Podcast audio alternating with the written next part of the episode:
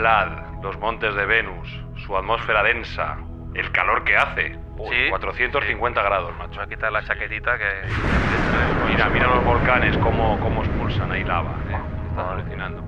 Ah, Aquí, aquí se, se puede bajar ahí, se puede bajar al- a la tierra. se puede bajar, pero cuidado que llueve ácido sulfúrico. Pero mucho volcán, aquí hay mucho volcán. Llevo un paraguas. Aquí. Sí. Sí, sí. Dicen, y dicen que aquí hay vida. Y, Eh, sí, sí, sí. Lo que pasa es que todavía no lo hemos y encontrado. aquí pesa mucho esto, ¿no? Está muy pesado. imposible, es imposible que, que- que venga aquí. Eh, eh, eh, eh, eh, eh, Con eh. esto. ¿Dónde vais? ¿Dónde vais? ¿Pero quién es usted? ¡Ah! ¡Un venusiano! ¡Estamos viendo un venusiano! Ah, venusino, venusino. O venusino, lo que sea usted. ¿Qué, qué- quién es usted? Pero, pero vamos a ver, ¿qué aquí? Pero si yo soy de Palencia. Ya hemos llegado tarde.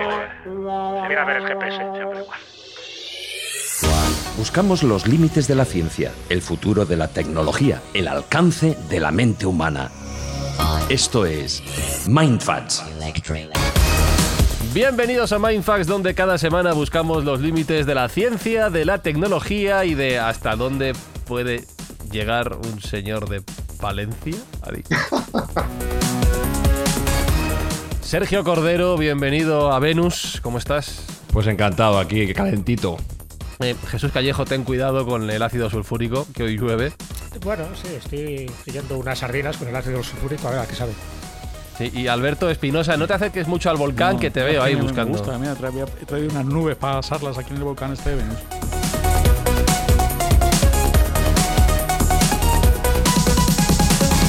Antes de arrancar el episodio de hoy, como siempre, os recordamos que los programas de Mindfax tienen una buena acción en mente, Sergio. Sí, esta temporada lo que vamos a hacer es eh, ayudar a los Reyes Magos y Papá Noel a que todos los niños tengan o no tengan posibilidades, de obtengan sus juguetes y vamos a luchar seriamente contra las colas del hambre que desgraciadamente estamos viendo en Madrid. Pues señoras, señores, si estáis preparados, vamos a bajar a la superficie venusiana, venusina, como se diga, y vamos a buscar hoy, aquí, en Mindfacts, vida en Venus. Queridos Mindfactors, os recuerdo que el viernes 22 de marzo a las 8 de la tarde tenemos una cita, una cita doble, programa doble de Mindfacts en vivo en el Palacio de la Prensa de Madrid. Junto con Martín Sierra, y si acaso con Javier Sierra, hablaremos de nuestro viaje hacia el espacio desconocido. Tenéis las entradas a la venta en palaciodelaPrensa.com, palaciodelaPrensa.com y todos los ingresos que consigamos irán destinados a la ONG Médicos Sin Fronteras. Así que si queréis venir, aprender, pasarlo bien y además hacer una buena acción, palaciodelaPrensa.com para venir a ver Mindfax en vivo. Nos vemos.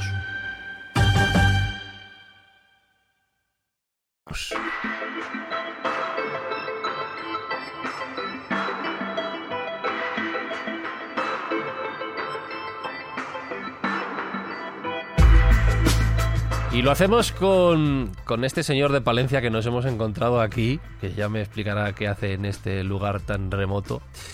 Porque Palencia cada día expande más y como estaba diciendo él, mandan expediciones a todos lados. Este señor de Palencia responde al nombre de José Francisco Sanz Requena. Es doctor en ciencias físicas, es investigador de muchísimas cosas que tienen que ver con el cielo. Podría estar hablando un buen rato en las universidades del País Vasco y de Valladolid. ¿Qué tal, José Francisco? ¿Cómo estás? Y bienvenido a Mindfacts. Hola, Fran, encantado. Ya sabes que siempre encantado. ¿Qué, qué haces aquí en Venus? ¿Qué te, qué te trae por aquí? Bueno, pues que nada, eh, oye, ya sabes, como te he dicho, estamos eh, aquí organizando en Palencia pues un- algo parecido a Cabo Cañaveral Ah, y digo, pues ala, para Venus Mucho que nos mejor vamos. Palencia de Cabo Cañaveral, ¿eh? mucho mejor. Se come mejor en Palencia, hazme caso. Hombre, ¿dónde vas a parar? Mejor clima. y mejor románico, Jesús. Pero tiene muchas sorpresas. ¿Hay misterios en Venus o ya lo sabemos todo? Nos quedan cosas por descubrir. Buah, nos queda mucho por descubrir. Vaya, lo que pasa es que, eh, sí, lo que pasa es que la noticia que ha salido de, de esta molécula que han encontrado, eh, la fosfina o el fosfano, que se puede decir de, las dos maneras en realidad, pues ha abierto un poco la veda, y nunca mejor dicho, en busca de, en busca de la vida eh, dentro de lo que es nuestro sistema solar. ¿no? Tenemos como referencia siempre a Marte, porque Marte desde, desde siempre ha tenido un interés astrobiológico brutal y todas las misiones espaciales que se están lanzando ahora pues van di- en dirección a Marte. Entonces habrá que decirles dar la vuelta porque parece ser que Venus tiene unas expectativas impresionantes, ¿no? Respecto de esto de, de la búsqueda de vida. Mm. Eh, de hecho, nosotros nos hemos tenido que dar la vuelta de una semana a otra, de Marte a Venus, llevamos un periplo por el espacio que, que vamos locos. Pero bueno, eh, esto es lo que tiene estar en Mindfax. Pero fíjate, Fran, hay una afirmación que nos ha hecho Sergio Cordero preparando este programa que a mí me ha sorprendido y que quiero que explique. Sergio, ¿hemos encontrado antes vida en el espacio? Bueno, o al menos eso creíamos. Eh, es la- no es la primera Ajá. vez que lanzamos las campanas al vuelo. Ya en el año 1975, en la misión Viking, pues hubo una serie de experimentos que nos hacían indicar que habíamos encontrado vida en Marte. Luego, posteriormente, te hago spoiler, mm, no fue tan así. Pero se Mm. hicieron una serie de experimentos de, que llamaban de lanzamiento etiquetado, Leveled Release en, en inglés, que buscaban signos de respiración o signos de emisiones por parte de microorganismos. ¿Y cuál fue nuestra sorpresa? Que retornaron resultados positivos. El- los, los cuatro experimentos que se realizaron en Marte trajeron resultados positivos, con lo cual se daba por hecho en el año 75 de que efectivamente se había encontrado algún tipo, había vida en Marte, microbacteriana, por supuesto, pero se daba por supuesto. Y grandes divulgadores como Carl Sagan, por ejemplo, fueron uno de los grandes proponentes de esta teoría. Sin embargo, bueno, pues luego posteriormente, eh, a, nivel de otros análisis moleculares más profundos, se descartó esta posibilidad de que hubiera habido mm, esa, esa vida, ¿no? Esa vida microbiana que de momento no hemos encontrado, que es posible que esté, pero todavía no la hemos encontrado. Con lo cual, lo que yo llamaba un poco es a la calma, eh, a estos grandes titulares de que se ha encontrado vida en Venus, yo creo que todavía es un poco pronto para decirlo, aunque sí hemos encontrado algo que nos va a explicar Fran, que desde luego nos ha sacado de, nuestro letargo, ¿no? Y de nuestras ganas que teníamos de visitar Venus, pues han crecido exponencialmente y robándole un poco de protagonismo a Marte, como estábamos comentando. Claro, y antes, antes de ir a este descubrimiento, Fran, sí que te quiero pedir que nos expliques cómo es Venus, cuáles son sus características, porque por la primera vistazo que hemos echado por la ventana, me suena raro que se encuentre vida en un planeta con estas condiciones en principio tan poco eh, amigables para lo que sería nuestra forma de vida, ¿no? Venus es un planeta muy diferente al nuestro. Bueno, es diferente, pero no creas que tan diferente al nuestro. Eh, Ajá. Hombre, ya lo de la lluvia de ácido sulfúrico, perdóname, a mí me parece raro, pero bueno. Y los 480 Bueno, grados centígrados tam- también. también, como un también. poco excesivo. Eh, a ver, eh, el Venus, eh, aunque parezca sorprendente, mm, sí que hay bastantes indicios que en su momento hubo incluso agua líquida sobre la superficie. O sea, eh, nos- nosotros eh, vivimos en, un sistema solar formado por una serie de planetas que no siempre han estado donde están ahora. Tenemos la grandísima suerte, iba a decir, de que la Tierra se encuentra en lo que se llama la zona de, habitabilidad. La zona de habitabilidad depende fundamentalmente del tipo de estrella eh, en torno a la cual eh, orbita el planeta y de la distancia que hay de ese planeta a, esa estrella. Eh, entonces, según sea la, la estrella y, y la distancia, pues digamos, hay más posibilidades de encontrar agua en su punto triple sobre la superficie del planeta. Y esto es algo importante, ¿por qué? Porque es mm, fundamental para la vida, por lo menos tal y como nosotros conocemos, conocemos la vida. Ocurre que los planetas no siempre han estado ahí. Ha habido una época en la que mm, Venus pues, estaba ahí rondando esa, esa región o esa zona de habitabilidad, lo mismo, lo mismo que, Marte. Un poco el, el- planeta que, que marca este baile, este, eh, ir y venir de- de- del movimiento planetario es precisamente Júpiter, porque es el planeta más masivo. Eh, dicho esto, los planetas evolucionan y evolucionan eh, también sus atmósferas. Eh, nosotros vivimos en la Tierra, que es un planeta rocoso, igual que Venus, por eso te digo que en ese sentido es muy parecido, pero la atmósfera es totalmente distinta. Eh, la atmósfera actual de la Tierra está hecha fundamentalmente de nitrógeno, oxígeno, argón, pero hay una sustancia que es el agua, que es lo que llamamos una sustancia condensable. ¿Hay agua, hay mucha agua en la atmósfera de la Tierra? No, no hay, hay poca. Lo que pasa es que la sustancia que condensa forma las nubes, precipita, pues en Venus actualmente ocurre lo mismo. ¿De qué está hecha la atmósfera de Venus? Está hecha de dióxido de carbono, CO2. Lo que pasa es que esta atmósfera de CO2, eh, la, concentración es muy alta, es muy elevada. Además sabemos que el CO2 es un gas de efecto, de efecto invernadero. Por eso mm, hago referencia un poco a lo, que decía Jesús, de esas temperaturas tan altas que se generan sobre la superficie del planeta. ¿Y qué ocurre? Que em, igual que en la Tierra hay agua, que es la que es capaz de condensar con las condiciones que tenemos aquí en la, en la Tierra, pues en Venus hay ácido sulfúrico, que es la sustancia que condensa y forma las nubes. ¿Hay mucho ácido sulfúrico? No, pero es la sustancia que condensa. Se forman nubes, precipita. Lo curioso es que, a pesar de esa precipitación, las temperaturas son tan elevadas que el ácido sulfúrico, justo antes de llegar a la superficie, pues vuelve a evaporar. Y la atmósfera también es eh, más densa, ¿no? 90 veces más densa que la Tierra. Claro, sí, sí, sí. Eh, fíjate, qué curioso. La atmósfera de Marte también está, está hecha de la misma sustancia, fundamentalmente. Es de CO2, es de dióxido de carbono. Pero hay una diferencia sustancial la atmósfera de Marte es poco densa, pesa muy poquito, mientras que la atmósfera de Venus es, es muy densa, o sea, pesa mucho. Y, el, este, em, el hecho de que la atmósfera sea tan pesada, pues, entre otras cosas, genera pues eso, que sobre la superficie de, Venus las presiones sean muy grandes, ¿no? como bien dice Jesús, 90 veces más grandes que la atmósfera terrestre, eh, y las temperaturas aparte de este efecto invernadero desbocado ¿no? que tiene Venus por esa molécula de CO2, pues eh, sean del orden de 480 grados centígrados que son capaces de fundir el mismo plomo sobre la superficie del planeta. Lo cual influye en las sondas y en las naves que se han enviado a Venus, ¿no? De hecho, creo que nueve sondas soviéticas que llegaron hasta la atmósfera de Venus no pudieron aguantar más de 127 minutos, porque a partir de ahí se desintegran. Eh, sí, eh, digamos que mm, dentro de la aventura espacial a Venus hay como dos tipos de misiones. Las, misiones enviadas por la Unión Soviética, que son las misiones Venera, y las misiones enviadas por Estados Unidos, que son las Mariner. En realidad, el las Mariner eh, son misiones que intentaban, intentando explorar lo que es el sistema solar interior, o sea, Mercurio, Venus y Marte. Pero sí que es verdad que las primeras ondas espaciales que llegan a Venus, llegar entre comillas, son las, las, Venera. Eh, desde la Venera 1, que, es del año 1962, creo recordar, eh, hasta pues la, Venera 7, que, es la primera sonda espacial eh, que aterriza sobre la superficie de Venus. como bien dices, las presiones son tan elevadas y las temperaturas tan altas que apenas les da tiempo a enviar, enviar eh, información.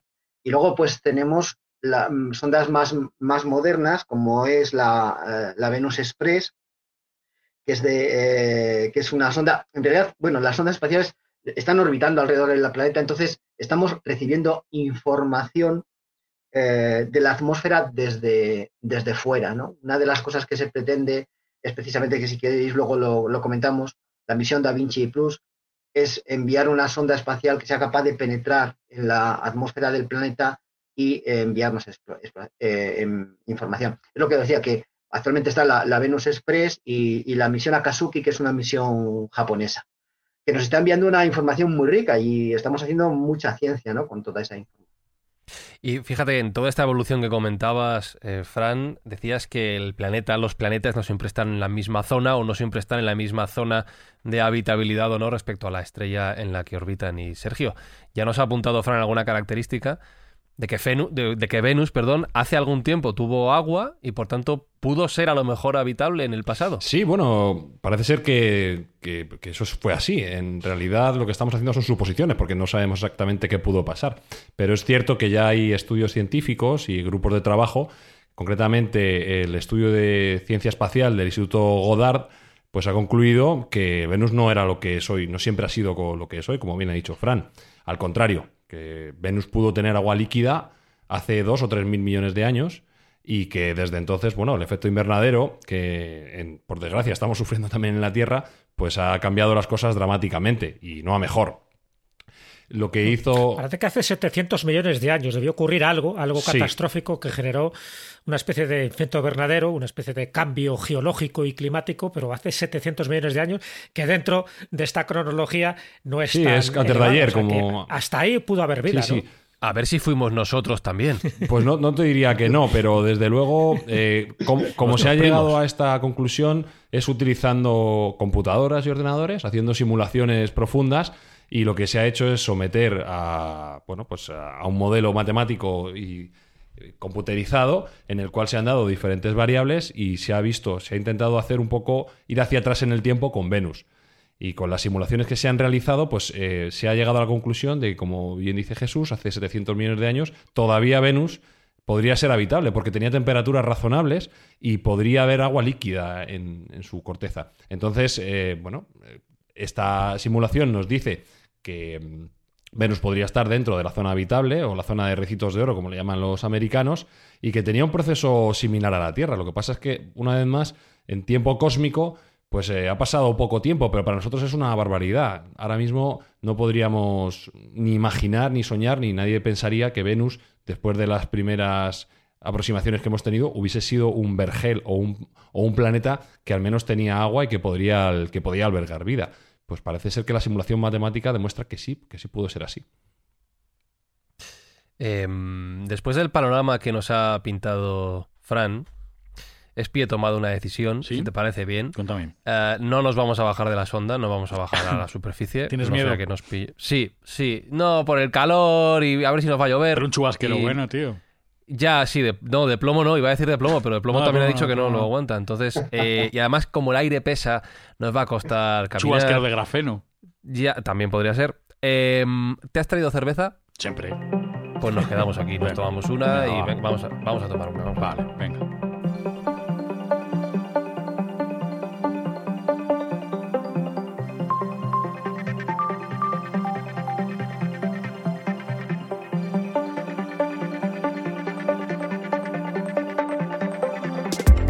Mira que a mí no me gusta la cerveza, pero antes que bajar ahí a la superficie de Venus, échale, échale ahí a la Pero jarra. te pongo casera, que a ti te gusta con No, casera. leche, eh, hoy voy ¿A a, lo loco. ¿Vas a pelo? Ya. Como si, como si total, estamos a- al, al borde de la muerte si bajamos, así que nada, Venga, la voy- pelo. Te la voy poniendo aquí, venga. Échale ahí, échale ahí. Eh, ah, y todo esto para comentar, eh, como ya apuntaba Fran, el descubrimiento del que todo el mundo está hablando, que ha dado eh, mucho que charlar, eh, ríos y ríos de tinta, real y virtual, y es el descubrimiento de, eh, ¿cómo decías que se llamaba? Fosfina o... Fosfina o fosfano, O se puede fosfano. decir de las dos maneras. Vale, para gente no muy lista como yo, ¿qué, ¿esto qué es? Bueno, la fosfina es una molécula que está formada por un átomo de fósforo y tres átomos de hidrógeno. Ajá, vale. Nada más. Vale. O sea, es eso. Lo como que pasa va- es como que. cualquier otra cosa, vale. Sí, Quiero decir, le acabas, eh, le acabas de quitar todo de la magia. No, pues una cosita. eh, no, eh, a ver, ma- magia, magia. A ver, mm, sí que, yo sí que he oído en algunos medios de comunicación, ¿no? Pues que, que sí que, que hay otros planetas donde hay fosfina. Digo, es verdad, o sea, sí que es cierto. Por ejemplo, en, en Júpiter y en Saturno hay fosfina. Pero no nos hemos Pero- vuelto locos con No, Júpiter y no, lo que pasa es, Ah, a ver, hay una diferencia sustancial. sí. Primero, eh, Júpiter y Saturno son gigantes gaseosos que básicamente están hechos de hidrógeno. Y el hidrógeno es fundamental para formar la fosfina. Y después las presiones. Eh, a pesar de que, fíjate que estamos diciendo que las presiones sobre la superficie de Venus son altas, eh, las presiones en los gigantes gaseosos son infinitamente más grandes. Y el hecho de esta presión y el hecho de que haya hidrógeno, digamos que a, eh, a través de reacciones fotoquímicas, digamos que se da, se da la, la mezcla apropiada para que se genere fosfina. Ahora bien, encontrar esa fosfina en un planeta rocoso, como puede ser Mercurio, Venus, la Tierra o Marte, es muy complicado desde el punto de vista biológico. ¿Vale? Eh, Sí que se puede fabricar fosfina en un laboratorio, pero desde el punto de, via- de vista biológico, mm, o sea, la biología nos tiene que decir mucho todavía respecto de esto. La biología nos tiene que decir eh, si realmente eh, esta fosfina que se ha detectado, pues está generada eh, por microorganismos anaeróbicos que son capaces de generar estos compuestos que están en la atmósfera de- de- del planeta. Pero es un organismo extremófilo, me refiero, ¿no? Estamos hablando de eso, de que es- estaríamos hablando de organismos que generan vida, pero no una vida inteligente, estaríamos todavía No, en esa no, parte no, no. microbiana, ¿no? No, o sea, eh, el, el artículo, el paper que ha, sac- que ha sacado, que mm, en realidad, eh, bueno, es un anuncio que es un tanto inesperado, pero está muy bien fundamentado. Y esto es importante. Y de alguna manera eh, abierto un, camino muy, muy interesante, ¿no? Respecto de- del conocimiento de, Venus, del conocimiento respecto de la atmósfera de Venus y respecto de, mm, si, o sea, yo fíjate, diría que más que eh, preguntarnos si hemos encontrado una eh, huella de vida, mm, en el fondo lo que tenemos que plantearnos es, ¿realmente mm, es el fosfano o la fosfina es una huella de vida? Eh, hace cosa de, de- un año salió un artículo científico donde se presentaba precisamente que, que- que la fosfina o el fosfano podía ser un, un biomarcador, porque eh, no, se, mm, no, se, no se encontraba, eh, digamos, manera de, que fuese fabricado en la, en la atmósfera de Venus, ¿no? Eh, de, manera, de manera natural. Entonces, lo que se han hecho, lo que se ha hecho ha sido ir rechazando, ¿de acuerdo? Opciones, se han ido rechazando posibilidades. Eh, es verdad que todavía desconocemos mucho de toda la química que se genera dentro de la, atmósfera de Venus, pero de todas las opciones no hay ninguna, ni desde el punto de vista geológico o artificial, que sea capaz de explicar precisamente la aparición de esta molécula. Eh, por eso digo que el, artículo que, que, ha salido, pues eh, es verdad, como te digo, que ha sido inesperado, pero está muy bien fundamentado y muy bien documentado. Bueno, yo quería comentar que la fosfina o el fosfano es un, gas que conocemos aquí en, en, la Tierra, que está en presente de la Tierra. Lo que pasa es que lo que se ha encontrado en Venus parece ser que es mil veces mayor concentración de fosfano que el que hay en la Tierra. Y aquí siempre se ha vinculado, como bien decía Fran, a, a características biológicas, porque no somos capaces, o parece ser que es muy difícil realizar fosfano-fosfina de modo sintético. Eh, y en la Tierra parece ser que se da en, en, algunos campos o en algunos pantanos. Incluso algunos decían que podría estar relacionado con los fuegos fatuos, también que se encuentran en cementerios, este tipo de gases que son evanescentes. Algunos científicos dicen que puede ser que la concentración en la Tierra sea menor porque la interacción con la atmósfera sea distinta, con lo cual, bueno, pues por eso mismo tengamos menor cantidad de fosfano que el que puede haber en Venus. Pero es verdad que todo lo que conocemos, y esto lo, mejor que tiene es que abre un interrogante interesante, y es que una de dos, o hay vida en Venus que genera ese fosfano, o tenemos que replantearnos todo lo que sabemos del fosfano, que puede haber creación de fosfano que sea de, de, forma que no sea biológica. Entonces, a mí lo que me gustaría que explicaras, Fran, un poco, como curiosidad a los oyentes de Mindfacts, es cómo sabemos nosotros qué gases componen la atmósfera de Venus. Si no lo estamos oliendo, ni tocando, ni viendo. Me gustaría que lo explicaras porque es curioso. Bueno, eh, no solamente de Venus, sino de eh, gases que componen la atmósfera de otro planeta o, incluso de qué están hechas las estrellas, ¿no? Por lo menos la parte más externa de las estrellas. Lo que hacemos es manejar los espectros. Eh, un espectro consiste en capturar la luz procedente de, de, otro, de, otro, de un objeto celeste y descomponerlo en longitudes de onda. Dicho de otra manera, descomponerlo en colores. Lo que pasa es que hay, hay, longitudes de onda que nuestro ojo no percibe, como puede ser la parte infrarroja o la parte ultravioleta. Entonces, ¿qué es lo que pasa? Que a veces en ese espectro faltan colores, por decirlo de alguna manera, y se genera lo que llamamos una línea espectral. Y la absorción de esa línea espectral nos indica el tipo de compuesto químico que de alguna manera se está comiendo, si permitidme la, la, expresión, precisamente esa línea espectral. Es decir, nosotros somos capaces de conocer, eh, eh, imaginaros que un palentino, ¿no? Sí. Eh, cogiese, cogiese una, Por ejemplo. una, nave, una nave espacial Ajá. y saliese, saliese fuera, fuera de, la, de la atmósfera terrestre y quisiera conocer de qué está hecha la atmósfera terrestre. Entonces lo que haría sería estudiar el espectro de la atmósfera, o sea, o sea de, la, de la radiación procedente del Sol, se refleja, los gases de la atmósfera, digamos que eh, se comen algunas longitudes de onda o absorben algunas longitudes de onda, desde fuera capturaríamos esas longitudes de onda y, esa captura nos permitiría conocer o nos permitiría saber de qué está hecha la. O sea que por, más o menos la luz podemos saber el olor. Hmm. Más o sí, efectivamente. O sea, es, en, astrofísica mm, fundamentalmente trabajamos con luz. Es, mm, hombre, tenemos, podemos detectar, o sea, podemos capturar algunas partículas, como pueden ser los, los famosos neutrinos. Bueno, capturar. capturar un, neutrino, si me permitís, es un poco jodido, pero bueno, en fin. Eh, eh, o, por ejemplo, eh, los meteoritos, ¿no? Ahí te está llegando materia del espacio exterior, pero fundamentalmente nosotros trabajamos con la luz.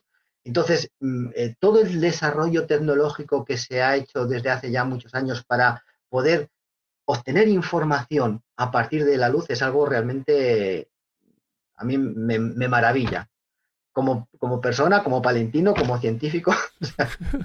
es increíble. A mí me, tiene, loco lo que estás contando, Espinosa, ¿eh? Me tiene de verdad. Sí, no, no. Es, como si el arco iris, cada color fuera un componente y, ves el arco iris y, los colores que le faltan al arco iris fueran los componentes de los que está formado, ¿no?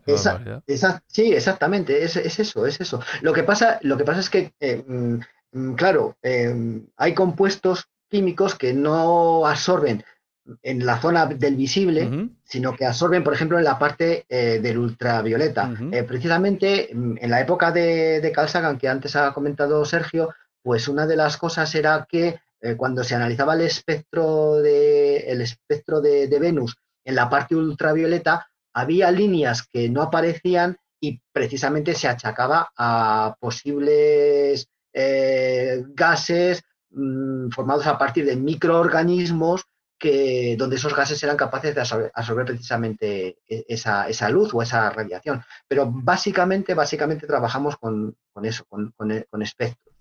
¿Y qué molécula sería una prueba evidente en un planeta de que hay vida? O sea, ¿qué molécula diríamos? Esta molécula se ha mm. encontrado y esto es una prueba evidente de que hay vida. Un señor de Palencia.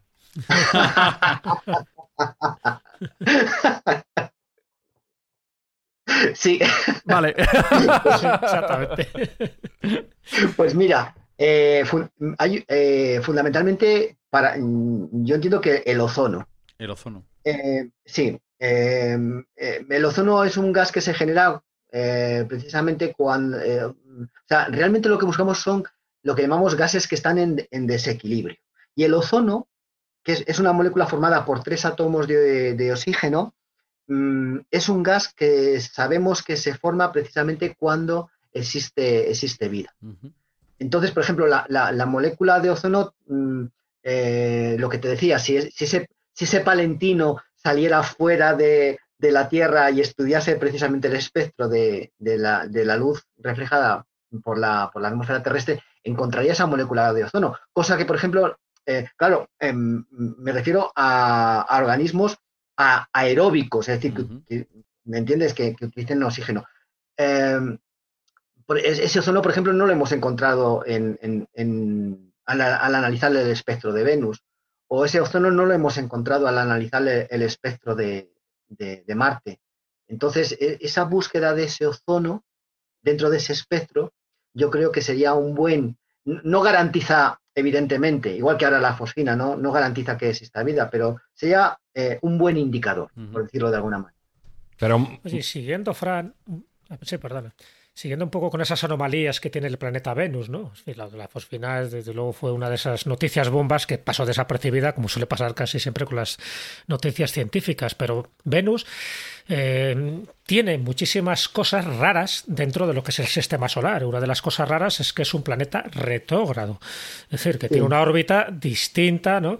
que gira en sentido, en sentido horario en lugar de en el otro sentido que es como giran el resto de los planetas. Bueno, creo que Urano es el único que también tiene una órbita que gira de costado. Pero para que nos hagamos una idea, Venus, Venus como es retrógrado, el Sol se pone en el este en el lugar del oeste. ¿A qué se debe que, sea tan anómalo, siendo además un planeta muy similar a la Tierra que teóricamente se constituyó en la, en la misma época? Bueno, más, que, más que la órbita es el movimiento de rotación sobre su eje. Eso es lo que es retrógrado. Ah. ¿vale? Eh, o sea, el, movimiento orbital de los planetas alrededor del Sol procede del origen del sistema, del sistema solar. Digo, es, como una especie de remanente del sistema solar. ¿no? Pero lo que es la rotación del, planeta, como muy bien dicho, eso, es, retrógrado. Claro. ¿Y mm, por qué? Mm, pues no se sabe muy bien. La una de las teorías que más, eh, no, no te voy a decir la más plausible, pero bueno, parece ser muy aceptada, es que algún objeto debió eh, chocar contra, contra el planeta y, darle, y darle la vuelta. Es decir, el polo norte de Venus está abajo y el polo sur está arriba. Y, Urano ocurre lo mismo, pasa que tiene una inclinación de, 90 grados. También tiene una, un movimiento bastante, bastante, extraño. Además, eh, también es curioso, por ejemplo, el tema de el tiempo de, el tiempo de rotación y el tiempo de, de traslación del planeta. Es decir, el planeta tarda en dar una vuelta al Sol aproximadamente unos 225 días terrestres, más o menos.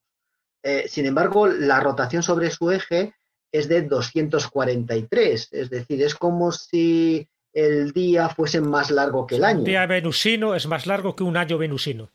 Más o menos. No, eso no me gusta porque para los horarios de trabajo va muy mal. Eso va muy mal.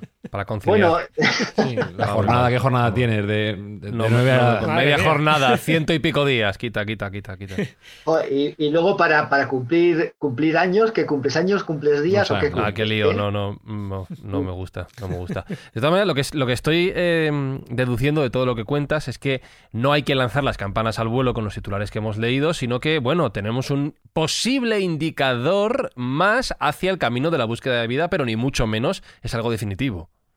Sí, pero mira, Fran, yo creo que aparte de, todo esto es, o sea, el impulso que va a tomar toda la investigación espacial eh, respecto de eh, encontrar vida en, Venus. Porque entiendo, entiendo que ahora vamos a ir a Venus como locos, claro, a buscar más cosas. A, mm, ver, eh, mm, las sondas espaciales, bueno, ya te, como antes hemos hablado, eh, sobre la superficie, pues prácticamente es muy complicado. hombre, complicado. Se puede, eh, se lanzar, pero ya sabes, las presiones y temperaturas pues condicionan mucho, ¿no? Pero hasta ahora, ¿qué pasa? Que lo que hacemos es observar el, planeta desde fuera. O sea, si, quisiéramos realmente, realmente, realmente eh, estudiar bien la atmósfera del planeta, tendríamos que meter una nave espacial que atravesara la atmósfera del planeta.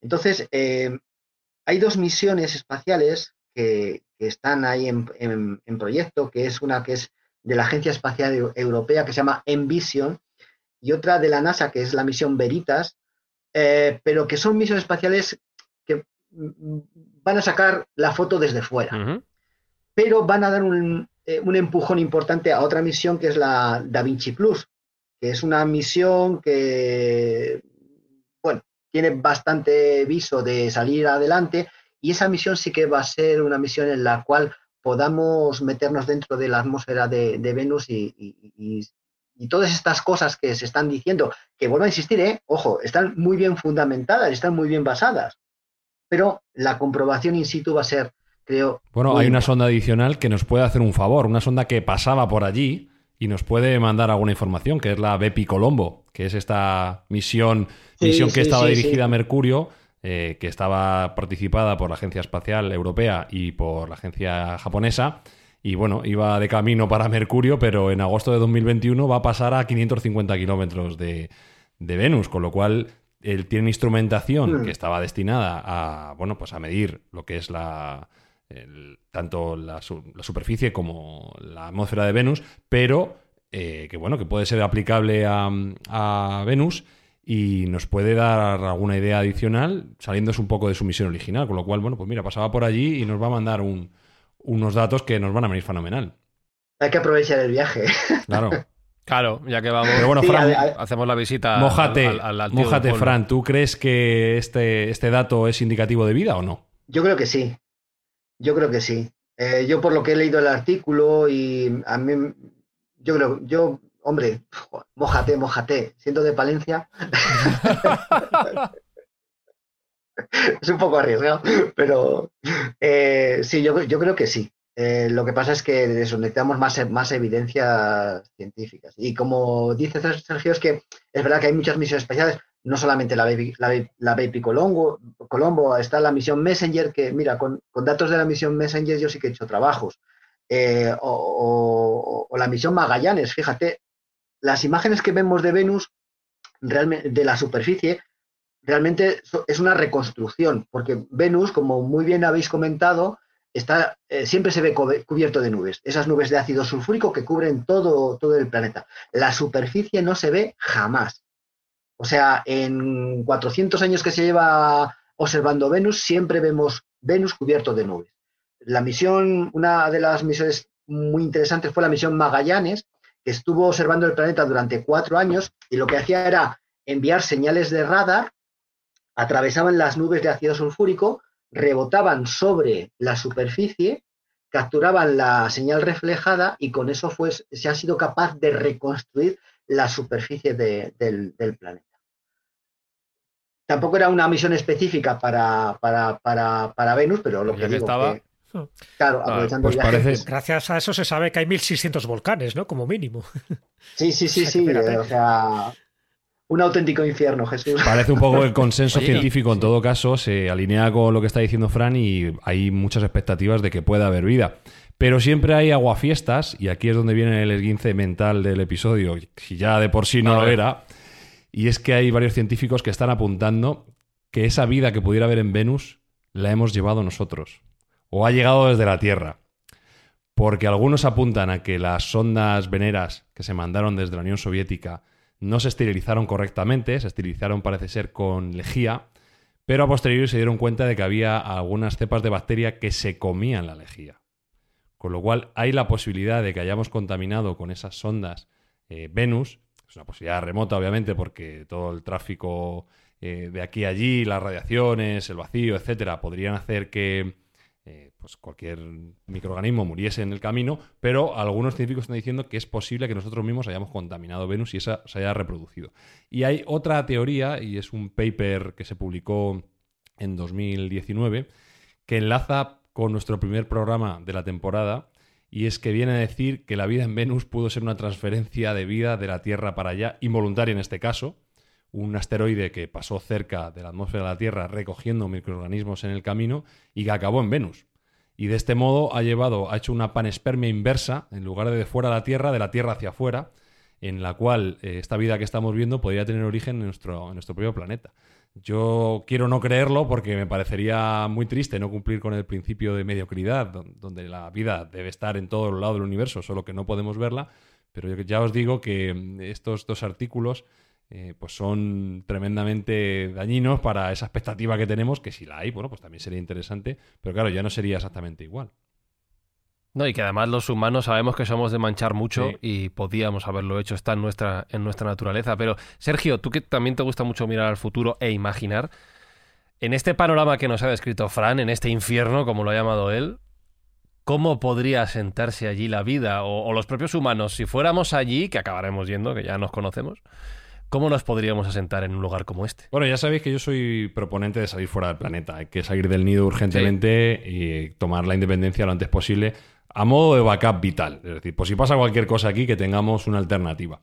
Y comentamos también, quiero recordar, en, en nuestro programa de Ciudades del Futuro, que una posibilidad era crear colonias en, la atmósfera de Venus, no en la superficie, que como hemos hablado, pues no sería práctico para nosotros ni habitable, pero sin embargo parece ser que las condiciones que existen a 50 kilómetros de, la corteza de Venus, pues pueden ser muy, muy interesantes, porque, bueno, a nivel de temperatura no es extrema, estamos hablando entre 5 grados y 50 grados en algunos casos. La presión ya es muy parecida a la de la Tierra, al igual que la propia gravedad, que podría haber esos 50 kilómetros, pues es muy similar a la Tierra. Entonces, lo hacen todo candidatos ideales para poder mandar una serie de ciudades flotantes que podrían estar allí en, bueno, en el aire. Además, no costaría mucho que flotasen porque mm, al tener la densidad que tiene la atmósfera, pues simplemente con estar rellenas de aires, esas ciudades podrían flotar de por sí mismas, no necesitarían grandes inversiones energéticas para mantenerlas a flote, incluso ni siquiera tendrían que estar presurizadas, Con lo cual, bueno, pues se parte como una expectativa posible de habitabilidad futura para la humanidad. Y algunos autores enuncian que podría ser incluso más sencillo que habitar Marte, habitar esa capa de la atmósfera de Venus. Yo creo que es una posibilidad que se abre a futuro, por supuesto, no cercano, pero que merecería la pena estudiar, claro que sí. A mí, Espinosa, esto me parece muy bien, siempre y cuando lleves cerveza. Si no, siempre llevo cerveza. Si no hay cerveza, vaya? no tiene futuro la civilización humana y no sé si tiene sentido irnos a Venus. Lo que a todos lados. Eso es. Lo que sí vamos a hacer es ir cerrando este episodio de Mindfacts.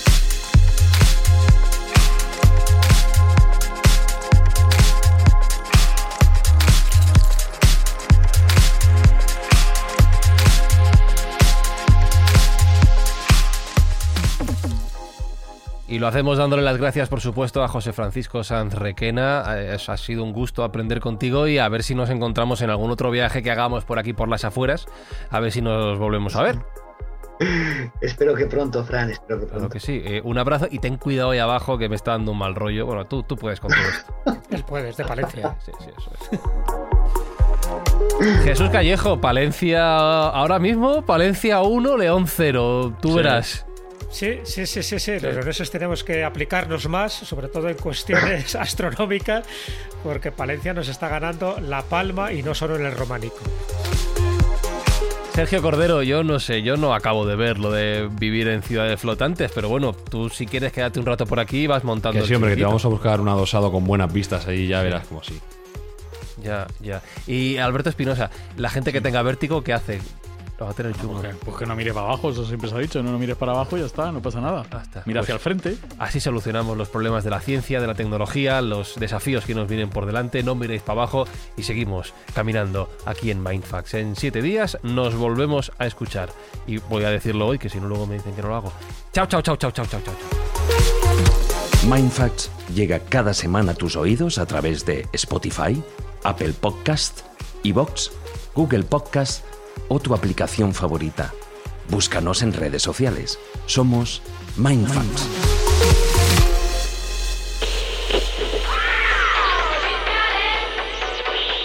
Anda, mira tú esto. No sabía yo que ponían tan buena música por aquí, tío. Joder, Fran, es que no puede ser más moñas, tío. Si por lo menos fuera la original. Madre mía.